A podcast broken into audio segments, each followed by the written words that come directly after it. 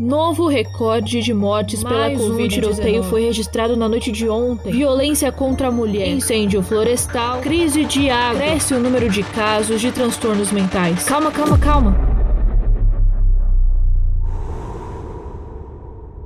Mundo em terapia. Ei, você do lado daí, por aqui, Isabela Medeiros. No episódio anterior, eu te contei a história da Júlia. Ela é operadora de um caixa em um supermercado. A gente se depara bastante com esses profissionais que trabalham lá, né? Ainda mais agora que o único passeio possível é ir no supermercado para comprar arroz, batata, uma maçã, seja lá o que você precisa. A gente chega em casa e já vai direto preparar alguma coisa, né? Não é bem assim. Não para todo mundo. Existe um grupo de pessoas, da qual eu faço parte, que tem habilidade zero na cozinha e que preferem muito mais deslizar o dedinho no aplicativo, esperar meia horinha e tirar o alimento que quer comer de um saco de papel ou de uma caixa de papelão. Ali já tá tudo frito, tá tudo certo, tá tudo pronto, não precisa fazer nada. Esse tempo de isolamento social poderia sim servir para que esse grupo de pessoas melhorasse as habilidades na cozinha. Mas nem sempre é possível. E nem é todo mundo que quer também.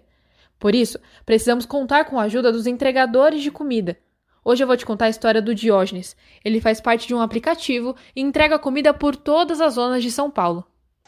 Praticamente nós ligamos o aplicativo umas 10 horas da manhã, 11 horas, né? E começa o dia. Eu trabalho com uma bicicleta motorizada, né?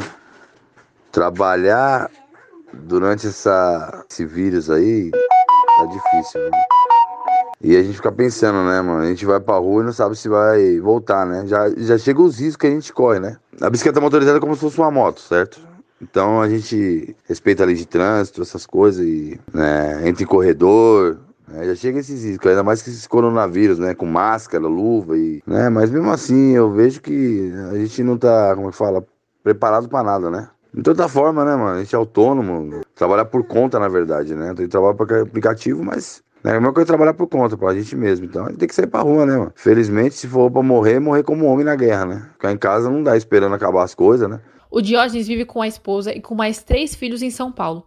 Tudo que ele ganha com as entregas vai para ajudar nas contas de casa. O Diógenes me contou que ele não ganha tanto assim normalmente, mas que agora, mesmo com as pessoas ficando mais tempo dentro de casa, teve uma mudança na demanda dessas chamadas. Eu saí para fazer as entregas e. Meu, o clima tá totalmente diferente. A gente trabalha com máquina de cartão, essas coisas. Não fica pensando, né? Se a gente de repente vai levar pro cliente o bagulho e o cliente tá contaminado, a gente não sabe. E acaba trazendo isso para casa. Ou mesmo se contaminar, morrer com essa doença, entendeu? Se eu tivesse condições financeiras boas, né, eu não sairia da minha casa também, entendeu? Mas enfrento esse dia a dia, essa rotina, né? Essa guerra, né? Me conta aqui, vai. Quantas coisas você já pediu por meio de aplicativo nesses últimos dias de isolamento social? Dessas vezes, quantas você reparou quem estava trabalhando nesse processo quando aquilo que você precisava chegou até você na hora que você precisava?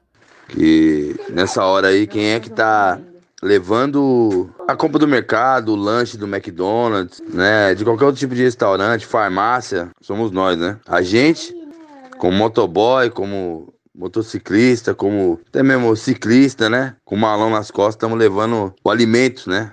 O remédio, né? E, e as demais coisas, né? Ter, é, com toda a segurança para que as famílias não sejam contagiadas, né? E colocando a nossa vida em risco, né?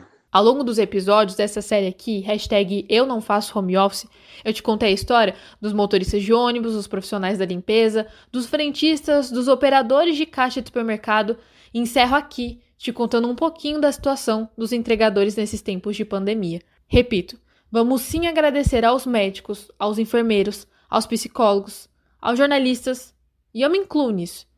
Mas vamos lembrar também dos demais profissionais que estão na base para que o país funcione no básico do básico. Não por uma questão de capricho, não tem nada a ver com ego, não é nada disso, mas por uma questão de enaltecer todos aqueles que colaboram para o nosso dia a dia.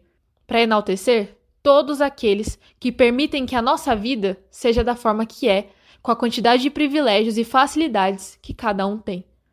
Talvez assim a gente consiga ver mais graça em uma época tão desgraçada quanto essa que estamos vivendo. E quando eu falo desgraçada, é no sentido literal da palavra, na falta de graça que a gente está vivendo nos últimos tempos.